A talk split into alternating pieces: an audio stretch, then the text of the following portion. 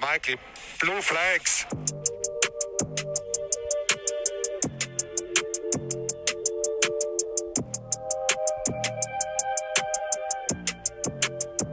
Moin Moin meine Freunde und willkommen zu der neunten Folge unseres Formel 1 Podcasts Lights Out. Das Reifendrama in den Häuserschluchten in Baku ist abgeschlossen und wir berichten euch heute wieder über die spannenden Ereignisse und fatalen Crashes, die im Rennen geschehen sind.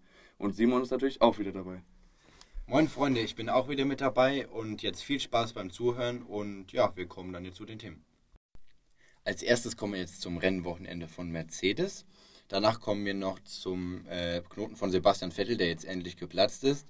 Äh, danach kommen wir dann noch zu äh, Sergio Perez, seinem Rennen. Und äh, dann beschäftigen wir uns noch mit einem sehr interessanten Thema, äh, was das Reifendrama während des Rennens angeht. Und äh, zum Schluss kommen wir dann noch zu den äh, Crashes während des ganzen Wochenendes. Und ähm, als kleiner Bonus wollen wir einfach mal so ein bisschen darüber reden, wie wir die Saison bis jetzt finden und den WM-Kampf.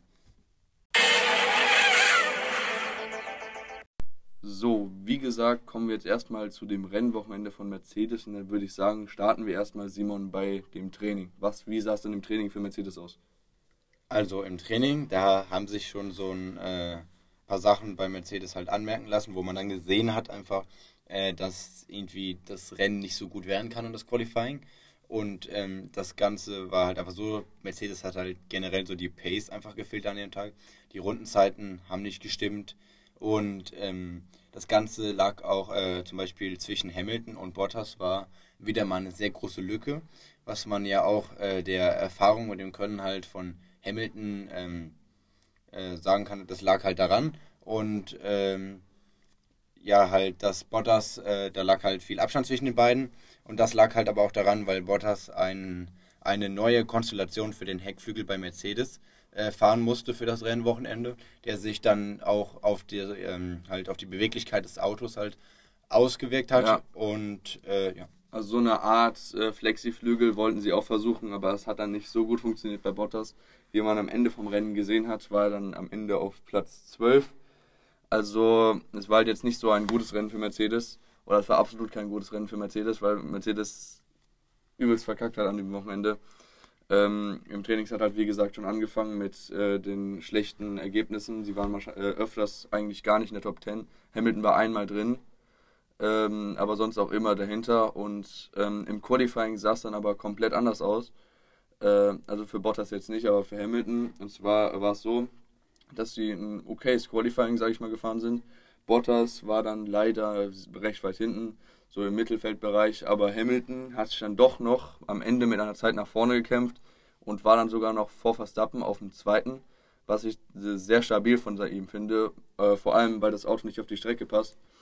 Ähm, da, also die haben eine lange Gerade, wo das Auto vielleicht äh, mal den Speed ausnutzen kann. Und da sind sie auch immer dann rangekommen, wenn sie einen vor sich hatten. Hat man auch stark gesehen an den Zehnten, wie sie dann wegsprungen und was auch immer. Das war ganz cool. Ähm, aber auf jeden Fall in den Kurven-Sections, also so Mittelsektor und so, äh, waren sie dann eher nicht so gut, ähm, da das Auto halt nicht so die beste Aerodynamik hat. Aber die Motorleistung stimmt halt. Ähm, und äh, aber ich fand es halt auch jetzt nochmal sehr, sehr gut, dass man halt äh, am Anfang, man hatte ja nicht mal bei Mercedes mit einem Q3 gerechnet. Ja, ja. da Und, sieht man mal wieder, ey, dass ja. Hamilton siebenfacher Weltmeister ist und es theoretisch auch verdient hat, da er sich da vorgekämpft hat. Aber ja, Genau, äh, und ich fand es halt nochmal sehr spannend, weil auch, äh, es wurde ja vorher gesagt, dass wir nicht ins Q3 halt mit Mercedes schaffen. Und ähm, Toto hat ja auch selbst gesagt, dass es eine Entschädigung wäre, wenn die irgendwie noch so P5 oder so holen. Hat sich am Ende dann, ähm, am Ende kam halt was anderes raus, halt mit Hamilton auf P2. Äh, hat man nochmal gesehen, äh, aber auch, dass Mercedes zum Beispiel auch an den äh, Trainingstagen äh, nicht äh, so viel Leistung und Können von ihrem Ja. Auto zeigt, wie halt im Rennen. da sie halt da erstmal das Auto auf der, Tick- äh, auf der Strecke testen mussten, dass sie das vielleicht noch ein bisschen anpassen können. Das haben sie halt dann auch getan und dann hat man auch im Qualifying gesehen, was das alles verändert hat. Ja, Genau, weil äh, die meisten, die Top-Teams zum Beispiel in der Formel 1 wie äh, Red Bull und Mercedes, sind eigentlich so die einzigen, die das machen. Die drehen halt an den Trainingstagen vor dem Qualifying, drehen die den Motor vielleicht manchmal auch nur zur Hälfte auf und äh, zeigen noch nicht, äh, was die alles können, damit die Konkurrenz äh, optimistischer ist und dann am Ende dann trotzdem eiskalt äh, einen auf den Nacken kriegt, weil auf einmal der Red Bull und der Mercedes trotzdem dann auf einmal wieder 15 schneller fahren kann als äh, in den Trainingssessions, weil sie auf einmal gemerkt haben, Hut, da haben sie jetzt mehr Motorleistung. Ja. Und äh, ja, bei Ferrari äh, war es ja auch so eigentlich, die hatten relativ wenig Performance in den Trainings gezeigt, aber im Qualifying war es dort auch stärker, aber äh, zu diesen ganzen Geschichten, wie das im Qualifying dann auch zu den Ergebnissen gekommen ist, dazu kommen wir dann nochmal bei uns in Crashes. Ja, ja. Genau, also das würde ich sagen, war es erstmal für das Thema, weil man kann dann ziemlich sagen, ähm, außer dass wir eine Sache vergessen haben, und zwar äh, war das ja so, Hamilton auf dem zweiten Platz gestartet, am Ende vom Rennen dann doch noch eine rote Flagge von einem Crash, den wir euch nachher erzählen werden, an die Leute, die das Rennen nicht gesehen haben. Ähm, und zwar war das so, äh, das Rennen wurde gerestartet. Man hat schon gesehen, Hamiltons ähm, Brakes haben auf jeden Fall komplett gequalmt, also die waren komplett am Rauchen. Äh, eigentlich muss man da ein bisschen vorsichtiger mit dem Bremsen sein. Ähm, Hamilton war dann, hatte einen sehr, sehr guten Restart und äh, war auch direkt vor Paris, weil Paris war dann zu dem Zeitpunkt Erster. Von der Pole und, sozusagen. Ja, genau. Ja, theoretisch schon. Und er war schon schnell, er hat einen richtig guten Restart gehabt, äh, war dann aber zu gierig und hat viel zu spät gebremst und ist erstmal gerade äh, geradeaus weiter in die äh, Auslaufzone gefahren. Und dann ist er halt nach hinten gefallen, sehr, sehr weit nach hinten. Er war dann letzter, so gesagt, von den Leuten, die noch gelebt haben in dem Rennen. Ja, dann sind die alle Ja, genau, genau, genau. Und ähm, dadurch äh, konnte Mazepin auch mal einen Sieg feiern, da Mazepin dann so gesagt äh, das erste Mal in seinem Leben vor einem siebenfachen Weltmeister gefahren ist über die Ziellinie.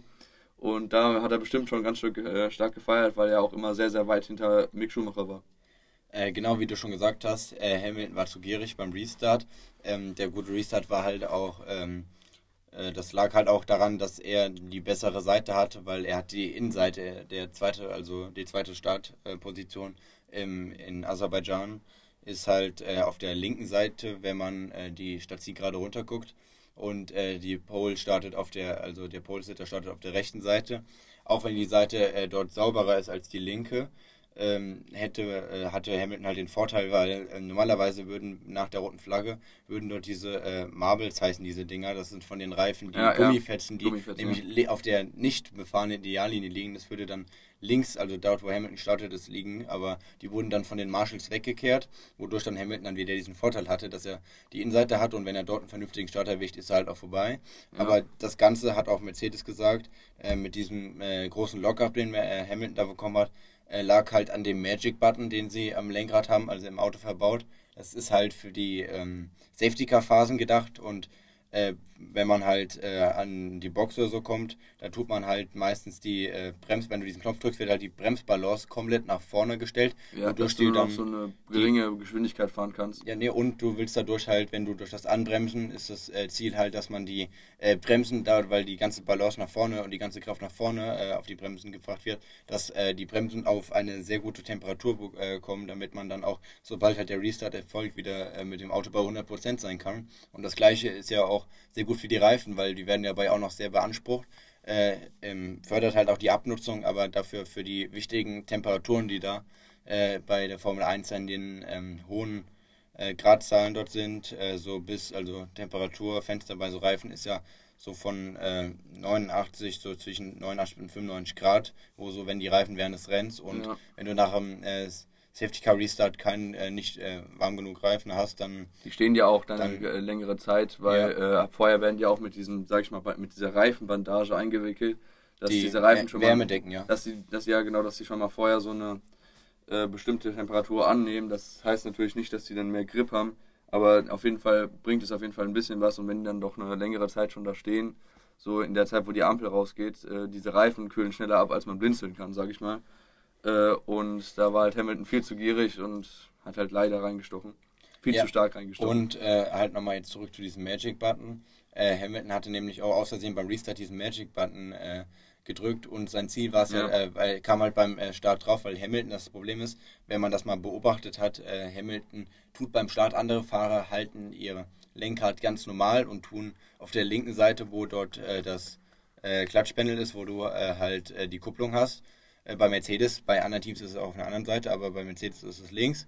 Und ähm, dort äh, ist es für ihn einfacher, diese Pedal zu drücken, wenn er die Hand von oben auf das Lenkrad legt. Und äh, startet und äh, beim Rückziehen halt wieder an, in, ans normal ans Lenkrad halt so wie man es hält. Dabei ist er halt äh, versehentlich auf diesen Knopf gekommen und äh, es war ja sein Ziel ein bisschen später zu bremsen, um an Perez vorbeizukommen. Und das Problem ist, wenn die Bremsballe aus ganz vorne ist und du sehr stark in die hast du Eisen steigst Lock-up. Und deswegen ist er halt durchgerutscht. direkt stehen und, den, Und deswegen der, ist er dann durchgerutscht wegen diesem Magic Button. Äh, und äh, Mercedes hat natürlich geärgert, weil gar keine Punkte für sie beim Wochenende drin waren, weil Bottas keine Punkte geholt hat und äh, Hamilton Ja. auch nicht. Und, und sogar hinter Mazepin war. und hinter Mazepin war.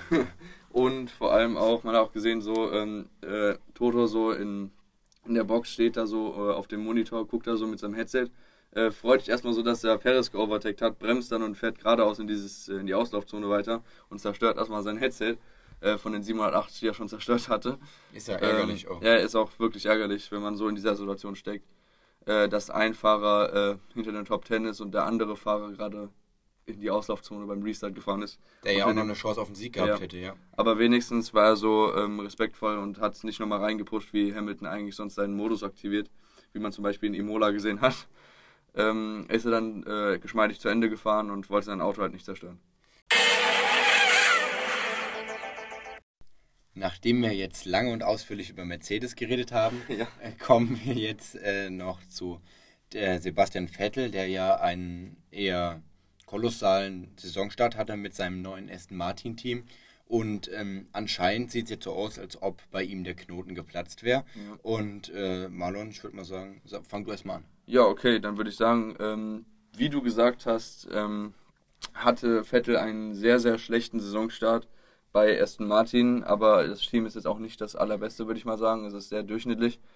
Aber äh, er wurde von Rennen zu Rennen immer besser, sage ich mal, auch wenn er in den ersten paar Rennen nicht wirklich gut abgeschnitten hat. Sagen wir jetzt so von Bahrain bis äh, Spanien. Und dann hat es angefangen in Monaco. Er war im Q3. Das war natürlich auf jeden Fall ein atemberaubender Moment für die Vettel-Fans. Und ähm, ja, dann würde ich sagen, ähm, war das so, dass er dann am Ende auf P5 war und das war natürlich sehr, sehr gut für ihn, da er immer mehr ähm, ans vordere Feld rankommt, ans sehr, sehr, ans ganz vordere Feld besser gesagt, ans Podium und ähm, er hat ja auch in den letzten Jahren schon ziemlich stark nachgelassen mit seiner Kraft, die er hat im Auto. Aber jetzt würde ich sagen, war der Knoten geplatzt, wie du gesagt hattest. Äh, denn in diesem Rennen war es so, dass er es sogar aufs Podium geschafft hat. Genau, also wie du schon gesagt hast, der Knoten ist geplatzt und äh, Vettel hat es äh, jetzt hier in Baku aufs Podium geschafft. Er hat einen sehr soliden äh, P2 geholt nach einem sehr starken Rennen, weil äh, Qualifying war eher auch mies für ihn Ja. im Vergleich zu Monaco. Dort ist er auch äh, ist er noch ins Q3 gekommen. Jetzt hier ist er nicht ins Q3 gekommen. Äh, schade für ihn gewesen, weil äh, er das Problem hatte durch die äh, das Problem mit den roten Flaggen während des Qualifyings und den Ja. Crashes, wozu wir auch später noch kommen. Es waren halt irgendwie ganz, es waren fast Vier rote Flaggen. vier rote Flaggen im äh, Qualifying und es war auf jeden Fall sehr, sehr schwer, da irgendwas Gutes zu holen oder irgendeine gute Zeit mal kurzzeitig zu fahren. Und ähm, gerade als Vettel halt auf Verbesserungskurs war, äh, ist Sonoda hatte seinen Unfall, wodurch die äh, rote Flagge rauskam. Es waren nur noch 30 Sekunden auf der Uhr, wo, äh, wo, was halt bedeutet, dass man auf keine neue Runde mehr gehen kann. Und alle müssen ja direkt bei einer roten Flagge zurück äh, in die Box kommen und, äh, und dürfen ihre Runde halt nicht schnell beenden, sondern wie unter einem Safety Car vorsichtig langsam fahren. Ja. Und ähm, Vettel hat sich natürlich auch sehr geärgert, weil er, glaube um zwei Zehntel oder so Ja. äh, das äh, Q3 verpasst hat. Nein, es waren 200, hat er, hat er verpasst. Ähm, äh, hinterm 10 war dann 11. Ähm, und dann hat er auf jeden Fall, dadurch ist er dann vom 11. gestartet, wie gesagt, und hat dann auf jeden Fall einen soliden Long Run gefahren im Rennen äh, und konnte auf jeden Fall gut punkten. Genau, ähm, der Long Run war also das, äh, die Rennpace generell war sehr entscheidend und auch die Strategie, Ja. weil ähm, im Vergleich zu äh, den anderen Teams, die, äh, weil er ist ja auch auf Soft gestartet, die im Vergleich zu allen anderen Teams, die auf den Softs äh, ungefähr Runde 15 bis 17 reingegangen sind, ist Vettel auch äh, bis Runde 21 ungefähr gefahren Ja. und hat dadurch halt auch wieder, genau wie in Monaco, einen soliden Overcut gesetzt. Ja. Äh, und äh, also auf die äh, paar Leute vor sich, wo er durch dann im Mittelfeld angesiedelt war, von seinem P11, wo er gestartet ist, war er dann auf einmal äh, Fünfter oder Sechster. Das weiß ich jetzt nicht so ganz genau, aber das ist jetzt auch nicht so wichtig, weil ähm, halt durch den Overcut ist er ins Mittelfeld gekommen. Und äh, dann gab es ja noch die Safety Car Phasen, wo man sich auch neue Reifen holen konnte. Und äh, Vettel hat nämlich auch einen sehr soliden Restart halt geleistet, wodurch er auch direkt äh, Charles Leclerc überholen konnte.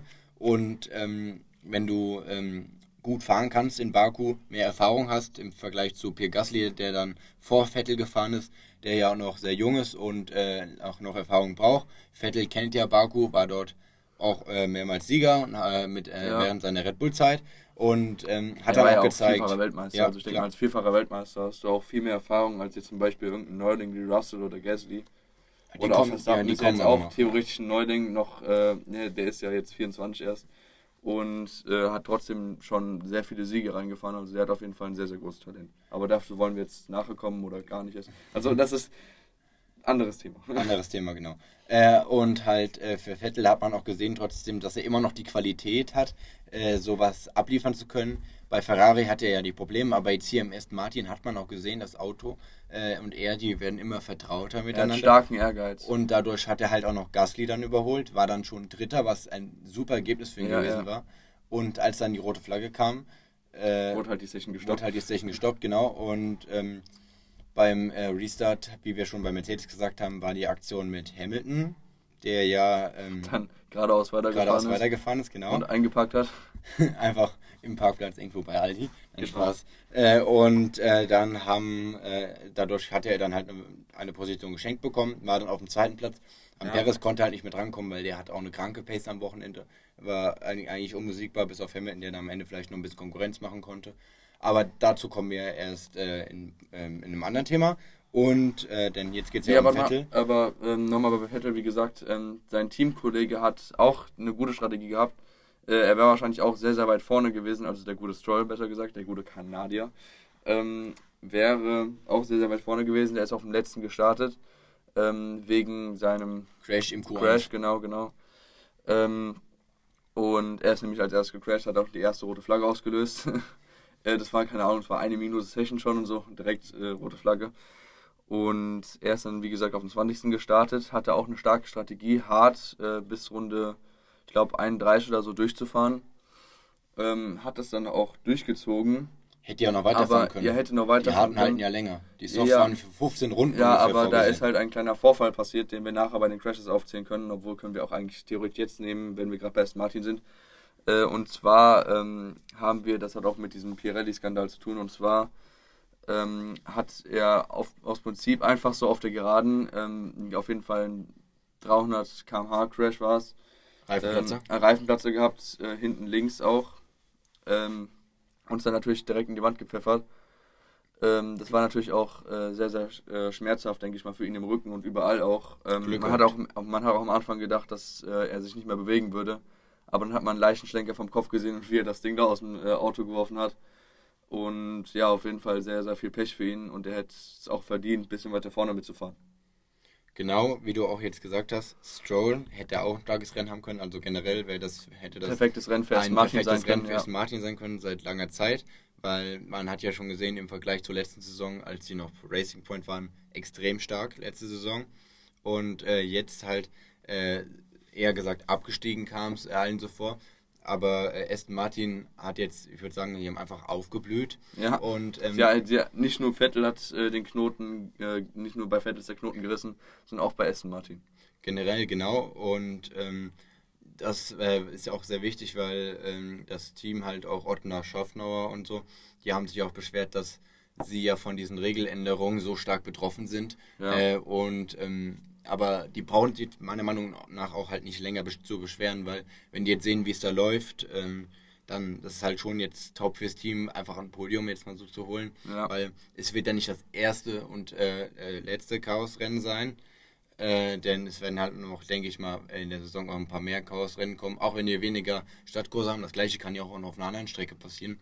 Äh, wer weiß, äh, wir sind für alles da offen und äh, ich freue mich auch sehr für Vettel, weil ja. ihr wisst ja, deutscher Fahrer, so ja. den hält man auch. Und ähm, er ist halt allgemein so ein sehr sympathisches Bild und auch ein Vorbild für viele, da er halt nicht so ist, dass er wie manche andere Fahrer, also eigentlich gefühlt wie alle Fahrer, ähm, Instinkts beleidigen, wenn da irgendwas passiert. Zum Beispiel, als er jetzt, ähm, als er jetzt äh, da im Q1, äh, Q1, Q2 rausgeflogen ist, wegen diesen 200. hat er nicht so irgendwelche Beleidigungen ins, äh, ins Radio geschrien, sondern hat halt äh, so gesagt, hat sich geärgert und so, aber er hat halt, war jetzt nicht so, so ein Anti-Vorbild, sag ich mal. Ja, denn sein Ziel war es halt auch einfach äh, Focus on Tomorrow, also einfach auf morgen konzentrieren Ja. und im Rennen halt zeigen, was man kann. Und auch äh, Mick Schumacher ist natürlich auch, ist auch ein deutscher Fahrer und ähm, hat natürlich auch um ihn gesorgt, um Vettel, weil äh, er hat nämlich am Ende ähm, gefragt, ob er wie jetzt, äh, wie jetzt abgeschlossen hat das Rennen, ob es gut für ihn war und dann war er halt happy, dass er so gut abgeschnitten hat, weil Mick ist halt immer sehr, sehr weit hinten, halt nicht wegen seinen Skills, sondern er hat, er kann gut fahren, aber er hat halt nicht das perfekte Auto und ja, Ja, und äh, Vettel halt auch ein cooler Sportsmann, wie du schon gesagt hast, hat man auch gesehen nach dem Rennen, als er ähm, Checo Perez halt zum Sieg äh, gratulieren wollte Ja. und äh, überlegt hat, äh, was auf äh, Spanisch halt ähm, äh, gutes Rennen heißt und so halt schön gemacht und so. Ja. Aber er hat dann erstmal äh, Feliz Navidad gesagt und äh, hat sich, er hat sein Team gefragt, wie man auf Spanisch sagt. Und mit Feliz Navidad äh, kennt man ja auch das Lied, ist ja frohe Weihnachten gemeint und ist auch ein Meme im Internet geworden, aber lustig Ja. von Vettel und cool. Er hat auch äh, ja den Titel äh, Fahrer des Tages bekommen in ja Baku. aber auch verdient, würde ich Auch sagen. verdient, ja. Ähm, auch wenn auch andere den bekommen hätten können, zum Beispiel halt Gasly oder Perez, aber ja. äh, musst du, wenn du guckst, wie viel Vettel aufgeholt hat, hat er halt am meisten aufgeholt, hat es deswegen auch am meisten verdient. Auch wenn die Endposition dann nicht die höchste war, aber das ist egal in dem Fall. Und äh, wir hoffen halt natürlich auch, dass es weiterhin für Ja. Vettel jetzt noch bergauf geht, weil es ist immer schön, ihn weiter auf dem Podium zu sehen. Und wenn er glücklich ist, das ist das Beste, was es gibt. Ja, dann würde ich sagen, was mit dem Thema. So, jetzt kommen wir, wie gesagt, zum nächsten Thema und das wäre Checos phänomenales Rennen, würde ich mal sagen. Er hat es sehr stark zu Ende gefahren nach dem Restart, aber würde ich sagen, willst du damit anfangen, Simon, oder soll ich? Äh, ich sag erstmal so ein bisschen was. Du kannst ja auch wieder was sagen danach. Ja. Also, ähm, war ja ähm, halt in den Trainingssessions für Perez am Anfang auch, hat man gesehen, jo, stark ist und der kommt mit, mit dem Red Bull jetzt auf einmal wieder klar, weil er braucht ja natürlich auch Zeit.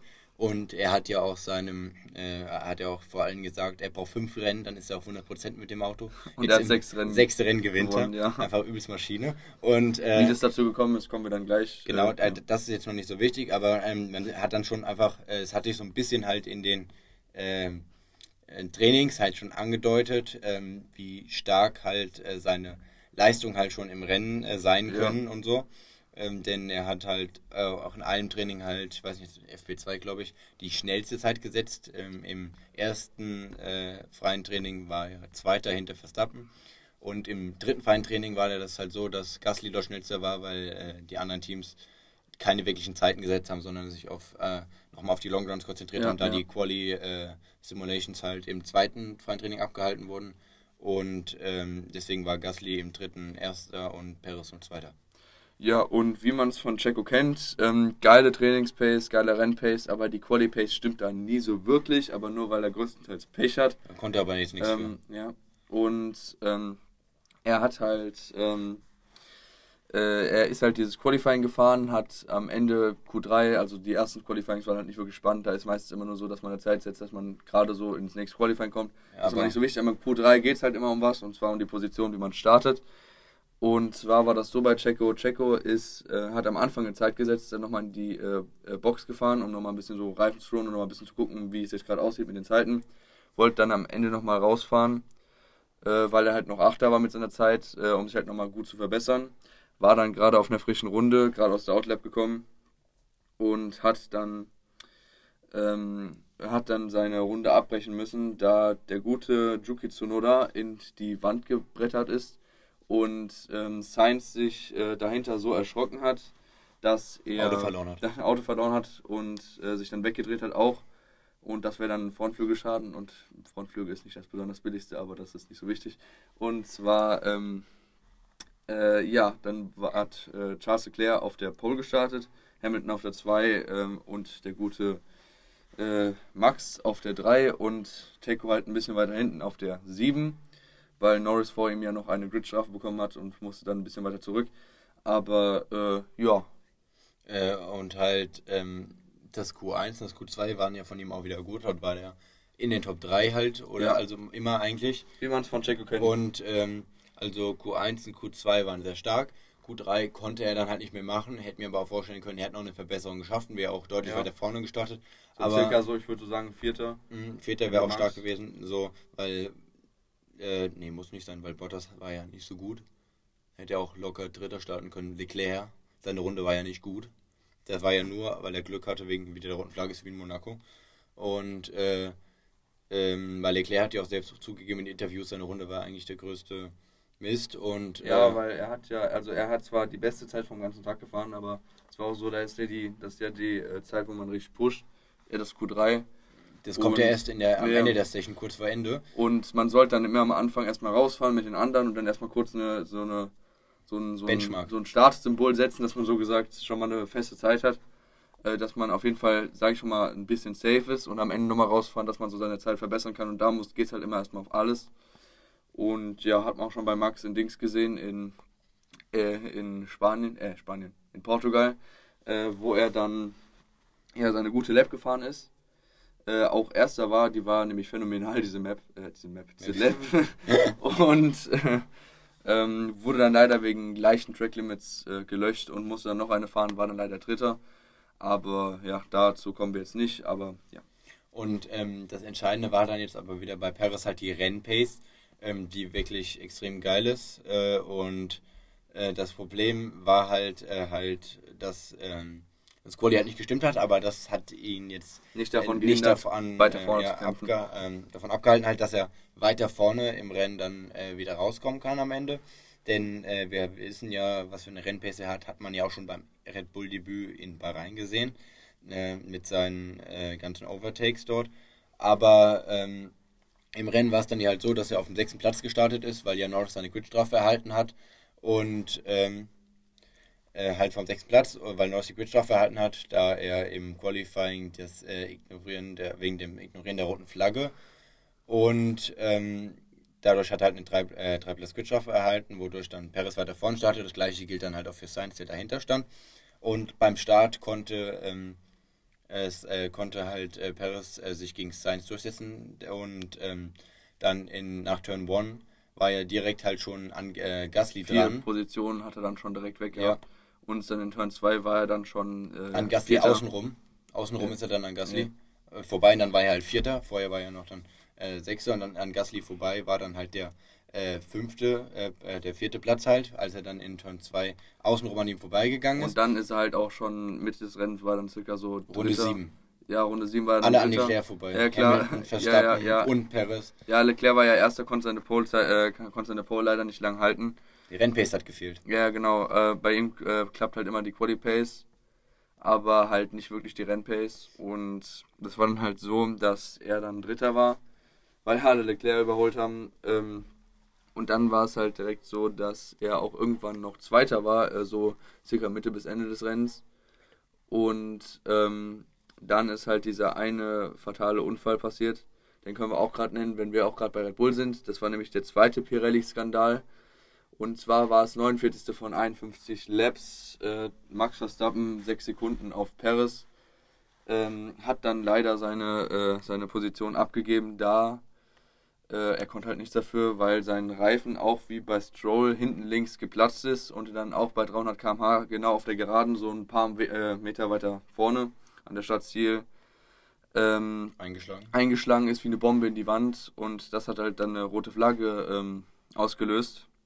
Und Max war natürlich richtig traurig darüber. Ich bin auch ein bisschen traurig darüber, weil äh, er hätte damit so einen äh, Vorsprung in der äh, WM holen können auf Hamilton. Aber wie gesagt, das hat nicht so viel ausgemacht, da Hamilton ja auch am Ende geradeaus ins, äh, in die Auslaufzone weitergefahren ist und konnte dann durch, äh, Max konnte dann durch seine, ähm, seine WM-Position halten. Aber dadurch halt dann äh, beim Restart Perez erster und äh, konnte dann halt seine Position halten. Ähm, Hamilton ist ja dann weitergefahren, also hat ihm so gesagt nichts mehr zum Sieg gefehlt. Und ja, Ja, Genau, ja, aber man sieht dann halt auch, nachdem er jetzt den Sieg geholt hat, das gibt ihm halt noch so noch mehr Confidence halt, äh, mehr Selbstbewusstsein, wodurch er halt ähm, jetzt auch, was sich hoffentlich jetzt auch in den nächsten Rennen halt widerspiegeln wird. Denn er hat ja jetzt auch äh, viel mehr Pace im Red Bull. Man sieht ja auch, wie er jetzt auch an Verstappen viel näher dran ist. Die 30 Sekunden, die es mal waren, waren dann jetzt ähm, in manchen. Teilen auch mal drei Sekunden nach den Boxenstops und so. Und äh, aber auch zum Sieg hat halt natürlich auch geholfen die tolle Strategie von Red Bull. Äh, Ja. Verstappen und Perez äh, waren ja beide hinter Hamilton und äh, Hamilton wurde in der Box äh, wegen äh, hätten die sonst einen äh, unsafe Release gehabt, wurde er von Gasly aufgehalten, wodurch dann der Stop 4 Sekunden, 4,1 Sekunden lang war und ähm, dadurch hatte er dann diese wichtige Zeit auf Verstappen und Perez verloren und äh, Verstappen hatte nämlich einen Superstop dann direkt danach mit 1,9 Sekunden und Perez Ja. dann bei ihm hat zwar das eine Rad geklemmt äh, und dann waren es zwar nur 3,4 Sekunden Stop und äh, hat es dann aber trotzdem vor Hamilton aus der Box rausgeschafft. Ganz knapp, aber nur, Ja, aber was konnte aber er an gut der- verteidigen in Turn 2. Ja, genau, was aber Ja, auch an der guten äh, Pace lag, äh, die er dann nach, bevor, also nachdem halt Hamilton an die Box gefahren ist, die er dort noch auf den Softreifen hatte, weil er sich halt durch seine krasse Reifenflüsterfähigkeit noch genug aufgehoben hat, um dann dort diesen Abstand, der vorher existiert hat, äh, den er nicht zufahren konnte wegen der Dirty Air, den der sich dort dann raus, rausgeholt hat. Und äh, man sieht halt, dass der äh, sehr viele Qualitäten hat und jetzt auch immer mehr reinkommt. Helmut Marko hat ihn auch sehr gelobt. Und äh, ja, da freuen wir uns halt auch alle jetzt sehr für ihn, denn ähm, es ist halt schön für ihn jetzt auch mal in, in seinem neuen Red Bull zu Ja, gewinnen. auch so sein zweiter Sieg in seiner Karriere, nachdem er ja letztes Jahr in Bahrain seinen Sieg, äh, seinen ersten Sieg in Dings hatte, in, ähm, in Bahrain, im Sakir Grand Prix, ähm, und hatte dann jetzt halt seinen zweiten Sieg bei Red Bull im Top-Team, ähm, nachdem er seinen Vertrag bekommen hatte in Baku. Natürlich auch eine Riesenfeier für ihn gewesen, weil, ja, zweiter Sieg. Genau, gerne mehr davon und das war's dann hier auch mit dem Thema. Im nächsten Thema geht es jetzt um das Reifendrama von Pirelli und ähm, wir hatten schon mal ein bisschen äh, darüber geredet am Anfang halt von unserer Folge, aber wir äh, haben da sind da halt nicht so genau darauf eingegangen, woran das jetzt lag, sondern haben nur über die Betroffenen geredet, denen das passiert ist. Und ähm, jetzt wollen wir halt nochmal so ein bisschen darauf eingehen, ähm, wodurch das halt passiert ist und äh, das so ein bisschen unter die Lupe nehmen. Und ja, Marlon, du fängst, denke ich mal an. Ja, dann würde ich sagen, fange ich an. Also äh, erstmal die Betroffenen waren natürlich, wie wir schon gesagt haben, Stroll als erstes, äh, so äh, im, in der Mitte von dem Rennen und Verstappen dann als letztes in der 49. Runde. War ein sehr he- herzzerbrechender Moment für ihn und auch für Verstappen-Fans. Und ähm, also es lag daran halt, dass äh, äh, so gesagt Pirelli am Ende äh, nachdem sie viele Beschwerden von auch äh, von der F1 und von der FIA und auch von den einzelnen Rennteams dann bekommen haben, äh, haben sie den Reifen nochmal unter die Lupe genommen und einen Querschnitt davon gemacht äh, und erkannt, dass in diesem Fasergewebe, falls sie da drin haben, dieses Stahlfasergewebe, in den Reifen so gesagt einen großen Riss hatte. Und das ist so gesagt von Lab zu Lab immer mehr aufgegangen und dadurch ist halt am Ende, äh, nach langer Zeit, ist halt dieser Reifen dann geplatzt. Und ähm, die sind, also die ganzen For also Forscher, die ganzen Leute, die das so geguckt haben, sind noch nicht ganz sicher, äh, wovon das jetzt kommen könnte, also von welchem Abteil. Äh, viele denken sich, zumindest, äh, zumindest auch die vom Sky-Team, dachten sich auch, dass das von dem Gullideckel in Turn 2 kommt, äh, weil das halt ähm, die Reifen sehr stark abnutzt und auch äh, sehr stark belastet. Und ja, Genau, ähm, und ein äh, weiterer Faktor neben diesem Gullideckel, wie du schon gesagt hast, könnte halt auch der erhöhte Reifendruck äh, sein, der halt ähm, Ja. nach dem FP1, nachdem es dort, ähm, nachdem halt ähm, Pirelli gesehen hat, dass dort die Abnutzung der Reifen und die Zeiten halt nicht so sind, wie sie gedacht haben und haben deshalb halt den Reifendruck ähm, von 19 auf 20 PSI erhöht und äh, um halt so diese Abnutzung und dieses Risiko halt zu verringern, äh, da halt der Reifen dann mehr Druck hat und äh, kann es halt auch daran liegen, dass durch diese Erschütterung, die halt bei diesem Gullideckel, äh, wenn man damit in Berührung kommt, dass halt diese bei der Erschütterung mit dem Gullideckel halt, bei dieser Berührung halt, äh, durch den höheren Druck äh, ist es natürlich nur ein bisschen fataler, als wenn der Druck niedriger ist. Natürlich war das dann besser für den Reifen über die ganze Renndistanz gesehen, aber halt bei dieser einen Stelle mit dem Gullideckel nicht. Und ähm, ist aber nicht das erste Mal, dass halt sowas passiert, auch ohne erhöhten Reifendruck, denn Ja. in den letzten Jahren in Baku war es ja auch so, dass ähm, dort ähm, Bottas, Valtteri Bottas halt auch einen Puncture kassiert hat, äh, an seinen Reifen geplatzt ist, weil er auch äh, Probleme mit diesem Gullideckel hatte. Und da, das hat halt auch ein Podium gekostet, war sehr ärgerlich für Mercedes. Und das hat man auch ähm, sehr, sehr häufig weiterhin so gesehen, weil äh, auch in anderen Rennen, ich, mir fällt gerade nicht genau ein, wem alles passiert ist, aber man kann, wenn man zum Beispiel auf YouTube guckt, gibt es auf jeden Fall Zusammenschnitte, wo man sehen kann, wie viel Reifenplatz es da schon in Baku gab. Und ähm, halt bei den meisten lag es halt daran, dass äh, Das- dieser Gullideckel dort im Weg Ja, war. genau, weil dieser äh, Gullideckel hat, also was ein Gullideckel halt an sich hat, äh, sind halt diese, sag ich mal, kleinen Noppen, die da drüber sind und wenn sie sich halt in diesen Reifen reinfressen, ähm, macht halt den Reifen sehr stark kaputt. Und das liegt halt perfekt auf der Ideallinie drauf, also dass man mit dem Reifen perfekt da drüber kommt, nämlich an dem Curb links innen und ähm, das hat man auch beim Checo in der Wiederholung gesehen, ähm, als Sky dieses kleine Video angeblendet hat. Als Checo nämlich da drüber gefahren ist, hat man auch gesehen, wie der Reifen dann auch ganz viel äh, Reifenabrieb nach hinten weggeflogen ist. Und ich denke mal, das war der Hauptgrund dafür und halt auch dieser Druck, dieser erhöhte Druck auf der Geraden. Wenn so gesagt, ja, ähm, wenn die halt schnell darüber fahren, also das Auto hat ja auch ein ganz bisschen Gewicht, ganz bisschen ist halt trotzdem noch äh, ein paar hundert Kilo. Viel für einen Gullideckel. Ja, klar. Viel für einen Gullideckel. Ja, ich meine, ja, das äh, wirkt halt trotzdem auch bei der Geschwindigkeit Ja, bei dem nein, Anpressdruck Ich meine ich meine es auf der Geraden, weil auf der Geraden ist ja so, dass der Reifen auch durch diese, diese hohe Geschwindigkeit auch ein bisschen, äh, so gesagt, diese Luft in diesem Reifen in eine andere Richtung gedrückt wird. Und die, die unten halt weggeht, muss halt auch irgendwie hin. Und dann ist halt so gesagt, oh, unten ist so gesagt weniger Luft als oben und dann ist oben der Druck erhöht und dann könnte es auch vielleicht daran gelingen. Ja, genau wie du gesagt hast, halt durch diesen Druck. Und wenn dann zum Beispiel diese äh, kleinen Stückchen da am Gullideckel überstehen, diese, ich nenne es mal Finnen, äh, und äh, denn weil durch diesen hohen Anpressdruck und alles werden ja auch das Gummi der Reifen, das ist ja auch äh, nicht unbeweglich, das hat man auch bei anderen Rennwochenenden gesehen, wie zum Beispiel äh, äh, bei den Reifen auch wirklich, dass die Reifen nach oben und unten so Ja, wabbeln klar, klar. und sich sehr stark bewegen und auch vibrieren, wenn du zum Beispiel einen Flatspot hast. Und ähm, es war halt so, dass es halt so, dass du ja, wenn du dann da drüber fährst und durch den hohen Anpressdruck und die Geschwindigkeit und alles, äh, sich diese äh, Teile, also die äh, Stücke des Reifens, die nicht äh, an der Stelle sind, äh, wo äh, diese Finnen halt rausstehen, die tun sich auch nach unten setzen auf den Gullideckel, weil die so tief darunter gedrückt werden. Und dadurch entsteht halt Ja. dieser Schnitt durch, diesen, durch diese Stellen am Reifen, wodurch dann halt auch dieses, ähm, wie du schon gesagt hast, dieses äh, Fasergestell äh, Ja, klar. halt Dieses des Reifens Faserstahlgewebe, stark- diese, diese besondere Konstellation von äh, Pirelli. Äh, wird ja, dadurch sehr stark beschädigt, ja. Und Dann würde ich sagen, war es mit dem Thema. Man, man kann nicht wirklich mehr dazu sagen, außer halt dieser Unfall von den Leuten war halt ziemlich herzzerbrechend, weil es halt denen nicht, äh, nicht in ihre Schuld war und beide hätten gute Positionen können, so wie Verstappen und auch Stroll. Äh, ja, schade für sie. Aber ich denke mal, Pirelli wird da nochmal nach den Fehlern gucken. genau, und es ist halt auch echt schade für Aston Martin und Red Bull, weil äh, Vettel hat ein starkes Rennen, Perez hat ein starkes Rennen und mit den zusätzlichen Punkten der beiden Teamkollegen hätte man natürlich noch einen, äh, einen starken Vorsprung halt in der Ja, Konstrukteursmeisterschaft rausfangen können. Aber das Ich ist denk- jetzt nicht so wichtig, Ich denke mal, so Stroll wäre Vierter Ja. gewesen, weil der hat einen super Strat gehabt mit seinem Durchfahren, mit seinem Long Run von den äh, Harten. Und Vettel wäre dann Dritter gewesen, Checo Zweiter und halt Max Erster. Das wäre halt perfekt für beide Teams gewesen.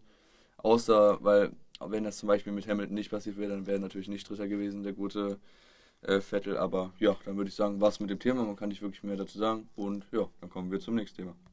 Ähm, nachdem wir jetzt über die Crashs von den äh, Pirelli-Drama, sage ich mal, ähm, geredet haben, kommen wir jetzt auf jeden Fall noch zu den ganz vielen anderen Crashes, die am Rennwochenende geschehen sind. Äh, aber hierbei zählen wir auf jeden Fall nicht mehr äh, Stroll und Max dazu, weil das haben wir jetzt ausführlich besprochen und da brauchen wir nicht mal äh, zu wiederholen. Ähm, Würde ich sagen, mit welchem Crash bist du an? Also genau, ähm, es gab ja natürlich auch äh, bevor dem Qualifying und den Rennen gab es natürlich auch Ja, Crashes, äh, Crashs ja. genau Ja. im äh, freien Training, genau. Und ähm, dort hatten wir erstmal, also bevor es die ganzen Crashs gab, hatten ja die Leute sehr zu kämpfen, auch mit der Strecke wieder. Und es äh, wurden, gab viele Lockups, wodurch auch äh, man in die Auslaufzonen ganz oft gerutscht ist und äh, zurück auf die Strecke fahren musste. Gut, dass es diese Auslaufzonen gibt, weil sonst wäre das anders geendet. In Monaco wäre das nicht so gut ausgegangen. In Singapur äh, auch schlimmer, aber äh, Singapur hat ein paar Auslaufzonen, aber Baku ist da eher noch am äh, freundlichsten, was die Auslaufzonen und den Platz angeht halt.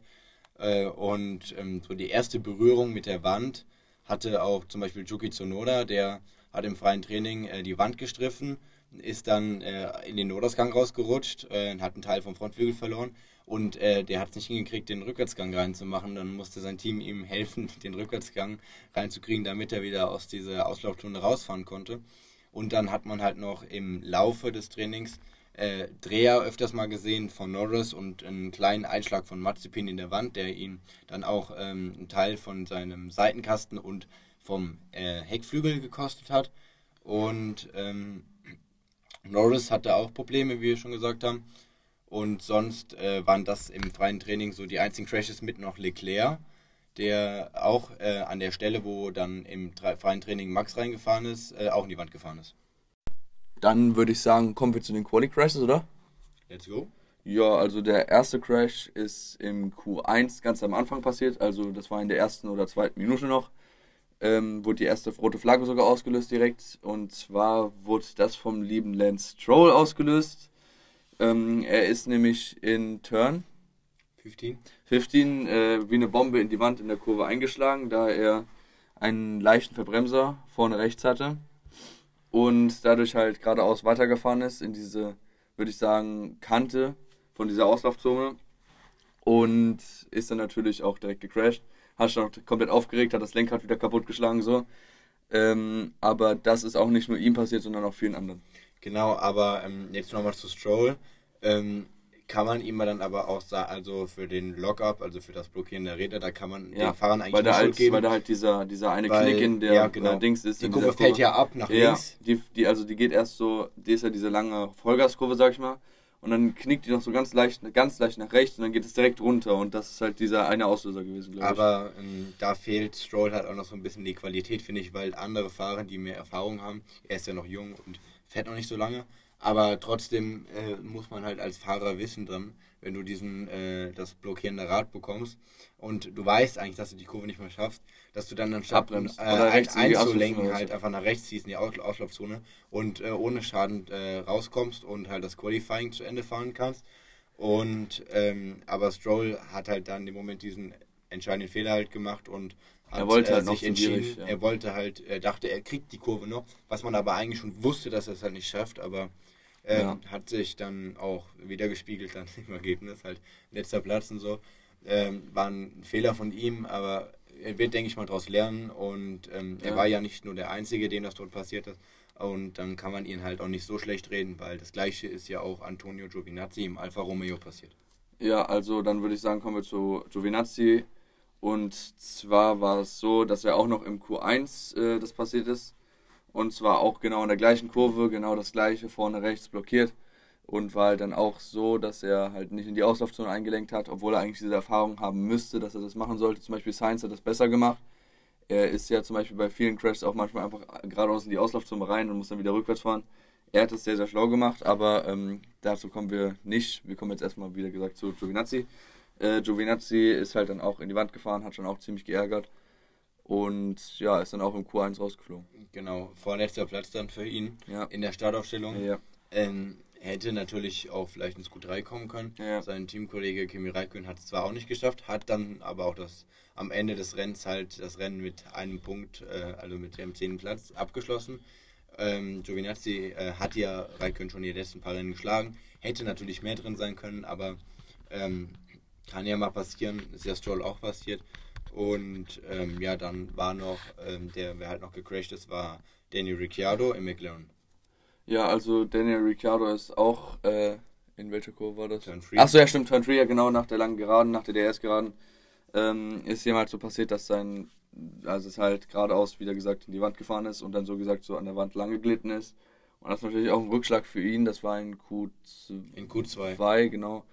Ähm, das ist halt natürlich auch ein großer Rückschlag für ihn, weil er halt ähm, momentan auch in so einem schwierigen, in so einer schwierigen Phase steht, da er Keine Punkte auch, mehr ja genau, er holt keine Punkte mehr. Das ist auch, also auch bei Norris hat man das auch in dem Rennen gesehen, der war auch ziemlich schwach.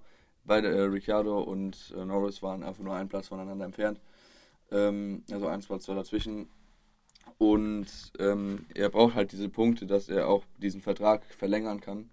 Äh, kann er, aber trotzdem braucht halt diese Punkte, dass sein Team ihn auch respektiert und dass das Team auch denkt, dass er was drauf hat. Ja, das Problem ist halt eben, ähm, Norris seine Startposition war ja war relativ okay, hat ja auch viel Glück gehabt, dass er ja durch, das, äh, durch diese ganze Dramatik mit den roten Flaggen noch gut durchgekommen ist Ja, ähm, und deswegen halt äh, normalerweise Fünfter gestartet wäre. Aber er hat ja den, äh, die 3 plus Gridstrafe bekommen, wodurch er weiter hinten gestartet ist, war ja auch verdient und so alles. Da braucht man nicht weiter so diskutieren und so. Aber das war jetzt nicht so wichtig mit der Gridstrafe, aber ähm, das Ding ist halt, dass auch beim McLaren ist halt so, dass ähm, jetzt Norris und Ricciardo waren jetzt am Ende im Rennen, hatten, waren sie halt nur, also Norris wäre ja viel weiter hinten gewesen, sogar außerhalb der Ja. Punkte. Aber das jetzt Ganze ist halt, er hat nur die Punkte geschafft, weil er halt am Ende wieder Glück hatte. Äh, Ja. weil das, das ganze Chaos gab und das weiß auch Ricciardo, dass er auch Glück hatte. Und ähm, dass das äh, nicht jedes Mal so passieren wird. Und, Und- dass er halt ja. auch ohne dieses Glück halt klarkommen muss, was äh, wo Norris am, jetzt aktuell auch mit viel am Kämpfen ist. Und Rick zweifelt halt auch langsam an seinem Selbst ähm, und ähm, weil er halt diese, diese, dieses Talent nicht mehr hervorzeigen kann, was er früher mal bei Red Bull zeigen konnte mit Max. Und auch bei Renault die letzten Ja, genau. letztes Jahr. Ähm, letztes Season war er auch recht okay, sag ich mal, bei Renault. Renault ist auch ein durchschnittliches Team. Dieses Jahr Alpine ist jetzt nicht das Beste, würde ich mal sagen. Das passt nicht zu den neueren und guten Boliden, die jetzt halt so vorne mitfahren, zum Beispiel McLaren oder so. McLaren dieses Jahr sehr, sehr gut, genauso wie Ferrari und Red Bull und Mercedes sowieso. Und ja, dann würde ich sagen, kommen wir zum nächsten Crash und das war als letztes von Yuki Tsunoda. Äh, ja, Genau, also Joki Tsunoda hat dann jetzt im Q3 die letzte rote Flagge ausgelöst, ähm, wodurch er halt ähm, jetzt ähm, natürlich, er hat es natürlich, ist im Q3 geblieben, ist ja auch alles klar, konnte dann seine Position nicht verbessern, hatte das gleiche Problem wie äh, Daniel Ricciardo ja, und ähm, hat sich verschätzt Phase. in der Kurve, anstatt in die Autolaufzone zu fahren, ähm, hat er halt eingelenkt und äh, hat die Wand halt berührt. Und direkt dahinter ist als Sainz gefahren, auch auf einer schnellen Runde. Und zu dem Zeitpunkt war halt Leclerc wieder Erster. Und das war halt so ähnlich auch wie in, jetzt in Monaco, rote Flagge am Ende, dann raus äh, und dann halt das Event, äh, die, das Event, das, äh, die Session abgebrochen, äh, weil es eh nur noch drei Minuten waren, aber trotzdem waren halt alle auf einer besseren Zeit. Also Leclerc hatte auch nur eine Lackrunde, weil es war nicht die beste, hat er auch selbst gesagt im Interview. Und ja, also Sainz halt direkt hinter Juki gefahren und äh, hat dann so gesagt einen Schrecklenker Lenker gemacht, sage ich mal. Äh, er ist danach direkt nach links eingelenkt, weil er sich halt erschrocken hat, dass äh, Juki in die Wand gerutscht ist. Und ist dann in die Auslaufzone gerutscht und hat halt seinen Frontflügel zerstört. Das war jetzt nicht der große Crash oder der Hauptcrash davon, aber ja, das war halt nur so Ja. auf jeden Fall wichtig zu erwähnen. Juki war so ein Indikator dafür, dass das mit Sainz passiert, äh, passiert ist. Und halt nachdem dann diese vierte rote Flagge in der Session, muss man erwähnen, halt in der ganzen, von allen, im ganzen Quali halt, die vierte rote Flagge ist sehr viel halt, auch wenn Baku ein Street Circuit ist, der auch bekannt ist für äh, viele Unfälle und äh, Berührungen mit der Wand. Aber vier rote Flaggen hat, glaube ich, keiner erwartet. Ja. Ähm, Aber okay, gut, man kann es auch davon erwarten, weil wenn du in die Wand fährst, außer in die Auslaufzone, äh, dann liegst du halt mitten auf der Strecke und dann kannst du halt nichts machen. Dann muss natürlich eine rote Flagge ausgeschwungen werden, äh, weil dann natürlich auch ein paar Teile davon auf der Straße liegen. Aber ich denke, der Hauptgrund ist halt davon, dass die, das ganze Auto die Straße blockiert. Hat man auch jetzt zum Beispiel gesehen in Turn 15 am Ende. Äh, wurde immer eine rote Flagge ausgelöst, weil die halt dann mitten auf der Straße, in auf der Ideallinie standen und das war halt kritisch gewesen, wenn du da halt mit diesem Auto auf der Straße reinfahren müsstest, mit einer gelben Flagge. Ja, genau, und halt, äh, wie schon gesagt, durch diese rote Flagge ähm, kam es dann dazu, halt, es waren nur noch die äh, 30 Sekunden auf der Uhr am Ende und ähm, alle hätten natürlich noch eine schnelle Runde geschafft, aber äh, die wurde ihnen dann, wurde dann ja durch die rote Flagge abgebrochen und da nur noch so wenig Zeit übrig ist, äh, war es nicht mehr möglich, dann äh, nach dem, wenn es einen Restart gegeben hätte, halt wieder rauszufahren, eine Ja, Outlap zu fahren das- und auf eine das- Outlap kommen zu können. Du hättest, wärst wahrscheinlich kurz äh, vor der ähm, Runde wärst du schon fertig gewesen, also es wäre das Qualifying beendet gewesen. Und du musst dann noch die Zeit von der Box mit einberechnen, weil du fährst dann nicht schnell aus der Box raus oder bist direkt auf Hochtouren. Und ja, Ja, aber du fährst ja auch in 30 Sekunden Ja. keine Outlaps. ja klar, klar, mancher. Aber es war ja also nur noch eine geschafft. Minute die Session oder so und du fährst mindestens 20 Sekunden aus der Box raus. Also Und du fährst noch eine äh, langsamere Outlap, um ja, dich auf eine gute Position zu bringen. Ähm, und, äh, Und das ERS zu sparen, ja. und das ERS zu spannen, genau. ja, dann würde ich sagen, war es das mit den Crashes. Wie gesagt, die im Rennen wollen wir jetzt nicht mehr ansprechen, weil das waren halt nur die. Was man vielleicht noch ansprechen könnte, war am Anfang von dem Rennen ist halt noch Ocon wegen einem kleinen Motorschaden rausgeflogen, aber das kann man nicht wirklich zu einem Crash zählen. Ist halt einfach Unglück gewesen von ihm, deswegen musste sein Rennen früh beenden. Und, ja, Das gleiche hat halt auch noch, äh, galt auch noch für Russell, der äh, gerade als der äh, Restart äh, erfolgt ist, halt noch, als alle in, zum Grid gefahren sind, ist Russell halt äh, in die Ja. Box gefahren, weil er auch einen Äh. Motorschaden hatte. ja, dann würde ich sagen, was mit dem Thema.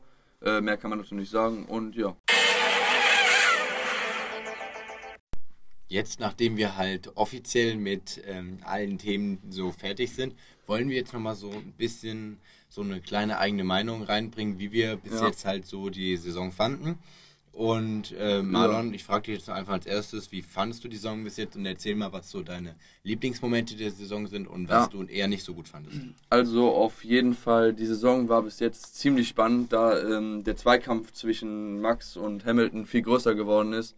Da ähm, Hamilton jetzt näher, also besser gesagt Max besser äh, näher an Hamilton dran ist und dadurch auch besser äh, mit ihm fighten kann. Und das ist halt immer ziemlich spannend zu schauen, wenn man dann auf der Couch sitzt und dann halt dieses, dieses, äh, dieser ganze Zweikampf zwischen Hamilton und ähm, Max beobachten kann. Weil es immer so circa so zwei Sekunden zwischen denen sind maximal. Und das ist halt immer ziemlich spannend und das hat natürlich auch von Anfang an bis jetzt zu Baku, von Bahrain bis Baku aufgebaut, diese Spannung. Weil Anfang war es halt so, dass äh, Max durch ein Unglück äh, leider äh, nicht gewinnen konnte in, ähm, im Sakir Grand Prix, aber ähm, halt umso besser in Imola auch fahren konnte oder profitieren konnte. Oder auch in Dings in Monaco. Und äh, würde ich sagen, das Highlight aus der Saison bis jetzt war auf jeden Fall der Sieg in Monaco, da, ähm, also der Sieg von Max in Monaco, da Max bis jetzt immer in Monaco ziemlich viel Pech hatte und auch diese, äh, diese Rennen auch nicht so gut beenden konnte. Aber sein erster Sieg in Monaco fand ich halt eigentlich ganz cool so, dass er das so geschafft hat und erreicht hat, weil er hatte sehr, sehr viele Crashes, oder besser gesagt, sein, Haupt, äh, sein Hauptspot an Crashes war in Monaco. Ähm, zum Beispiel auch 2015 oder 16 war das mit Grosjean, als er geradeaus in die Wand weitergebrettert ist, war schon ein sehr starker Crash für ihn. Aber ja, und das fand ich halt äh, ziemlich gut, dass er das gemacht hat. Und äh, ja, also noch eine Sache war halt, dass auch Checo jetzt bei äh, Red Bull fährt und dass die sich so gut verstehen und auch gut äh, zusammen fighten können, besser nicht, also nicht fighten können, aber zusammen halt diese äh, die Konstrukteursmeisterschaft hochpushen können für Red Bull, äh, da sie immer ziemlich weit vorne sind. Ähm, jetzt hat es nämlich äh, ja Checo auf den ersten geschafft und hat so gesagt Red Bull gerettet, dass sie keine, also dass sie weniger Punkte bekommen hätten, ähm, weil Max ja leider ausgeschieden ist. Sonst wäre es ein Doppelpodium für Red Bull gewesen. Außer Checo wäre in den letzten paar Runden noch rausgeflogen. Das wäre natürlich, äh, natürlich ziemlich traurig gewesen. Aber ja, also mehr will ich eigentlich, kann ich eigentlich nicht dazu sagen, außer halt, ja, dass sie halt ziemlich, ziemlich spannend war bis jetzt. Und, wie fandst du die Saison so bis jetzt? Also mein Highlight bis jetzt war natürlich, ähm, also meiner Meinung nach, der Aserbaidschan Grand Prix, der war am spannendsten generell. Von den Von vielen den- roten, äh, roten Flaggen und Crashs auch. Ja, Genau, äh, die ganzen roten Flaggen und so, die, ähm, das war sehr spannend, weil dort, ähm, es war so eine richtige Achterbahnfahrt. Und ähm, ich fand das Podium war sehr gut. Ich war sehr glücklich, dass auch Sepp wieder auf dem Podium war und äh, Perez gewinnen konnte.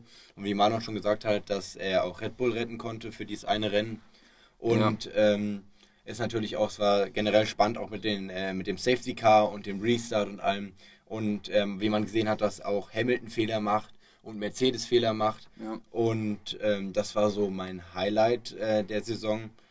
Und äh, das, also das, was mir am wenigsten bis jetzt gefallen hat in der Saison, war eigentlich so der Spanien Grand Prix, weil ähm, es sah ja auch alles, äh, das Rennen sah, es sah aus, als ob das Rennen gut wird, aber wenn wir ehrlich sind, dann im Laufe des Rennens ist mehr, nicht mehr viel passiert. Es gab kaum Überholmanöver und äh, es war halt auch sehr schade, dass äh, Red Bull diese strategischen Mittel dann nicht mehr hatte, weil denen dort der Reifensatz gefehlt hat und so.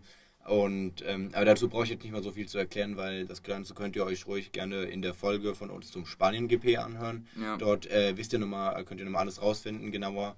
Und ja, Marlon, was war so dein, ähm, nicht dein Highlight, sondern halt das Negative für dich in der Saison, was du jetzt nicht so gut fandest? Ja, also ich fand den Baku Prix zwar richtig geil und man, es war sehr, sehr spannend zu schauen und man hat die ganze Zeit mitgefiebert und halt diese vielen roten Flaggen und Crashes waren halt richtig geil. Also das, das war halt so sehr spannend, nicht geil, aber ja. Äh, das hat mir halt nicht gut gefallen, dass halt Max seinen ersten DNF in der Saison kassiert hat, ähm, obwohl er das Rennen eigentlich nach Hause fahren konnte, aber es war halt allgemein auch ein schweres Rennen für Stroll und Max wegen diesem Pirelli-Skandal. Aber so das schlechteste Rennen fand ich äh, meiner Meinung nach war auch der Spanien Grand Prix. Da Spanien auch so, ähm, also ich mag zwar die Strecke so theoretisch, aber so diese obere Passage, wo man nur auf diesen Berg hochfährt, ist halt ziemlich, ähm, also ich finde sie nicht so gut, weil du hast halt diesen einen, ähm, diesen einen, sag ich mal, Hügel oder der auf der Straße lag, den haben die zwar entfernt dieses Jahr, Aber allgemein, der war halt nicht wirklich spannend zu schauen. Man ist halt auch, wie gesagt, nichts mehr passiert, wie du schon gesagt hast. Und ja.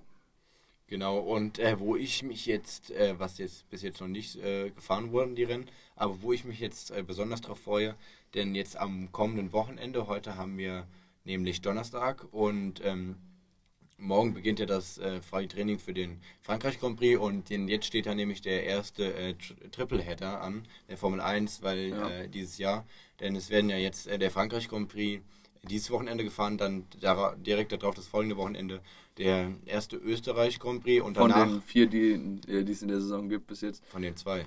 Zwei Äh, und ähm, dann halt noch darauf die folgende Woche der Steiermark Grand Prix, der dann kommt. Und ähm, dann Ja. werden diese drei Grand Prix halt, das war der, wäre der erste Tripleheader und äh, da freue ich mich besonders drauf, weil dort die Spannung ansteigt und die Fahrer halt äh, nochmal mehr Konstanz halten müssen. Und wo ich mich halt nicht so drauf freue, äh, beim Frankreich Grand Prix, ist halt, dass äh, Red Bull halt bis dahin den Flügel zurückgebaut haben muss, was die auch bis jetzt gemacht haben, denke ich mal. Ähm, äh, diesen Flexi-Flügel, also theoretisch die einzigste, also die größte Chance für Red Bull, dass die mit Mercedes gut mithalten könnten. Aber halt auch, dass äh, Grosjean sollte ja eigentlich äh, dort einen Mercedes fahren, in so einem Privattraining, sage ich mal. Ähm, und halt diesen Spaß nochmal in der Formel 1 ein bisschen ausnutzen kann, dass er seinen Traum erfüllen kann. Aber das wird ja leider wegen diesen ähm, Drecks-Corona-Regeln leider abgesagt. Und das finde ich halt ziemlich schade für ihn auch, weil er halt sich so drauf gefreut hat und hat auch ganz viele Insta-Posts gemacht, wo er in diesem äh, Mercedes sitzt. Und das finde ich halt ein bisschen schade. Aber natürlich wird das dem, auch wenn es, sobald es möglich ist, wieder nachgeholt. ja. Und darauf freuen wir uns dann. Und ja, dann würde ich sagen, war es dann jetzt auch mit dem letzten Thema. Das war es auch mit der neunten Folge unseres Formel 1 Podcast Lights Out. Ich hoffe, sie hat euch gefallen. Ähm, diese Folge war mal ein bisschen länger und zwar fast eine Stunde lang. Ähm, ich hoffe, dass ihr euch trotzdem anhört, aus dieser Länge. Ähm, wir haben halt äh, uns viel Mühe gegeben. Wir haben viel mehr gesprochen und viel ausführlicher auch. Und über Feedback und so würden wir uns auf jeden Fall freuen über Insta und auch über Ideen, die ihr uns schreiben könnt, falls ihr was anderes haben wollt.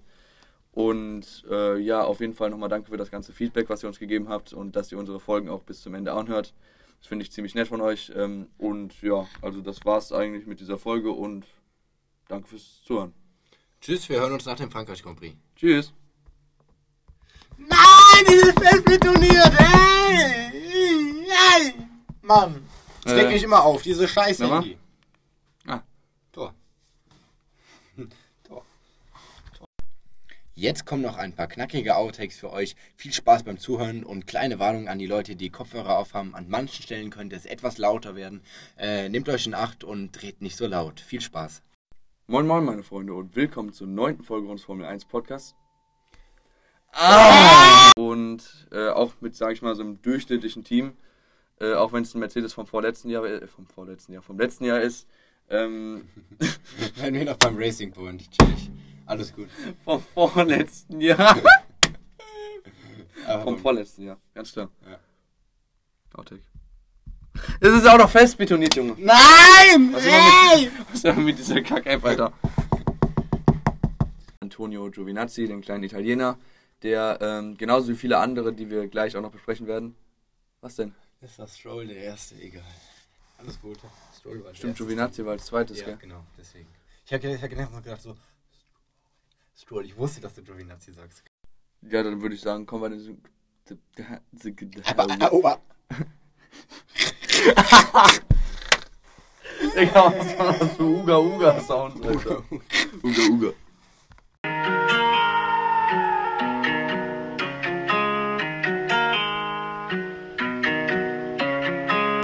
this guy makes us lose the position.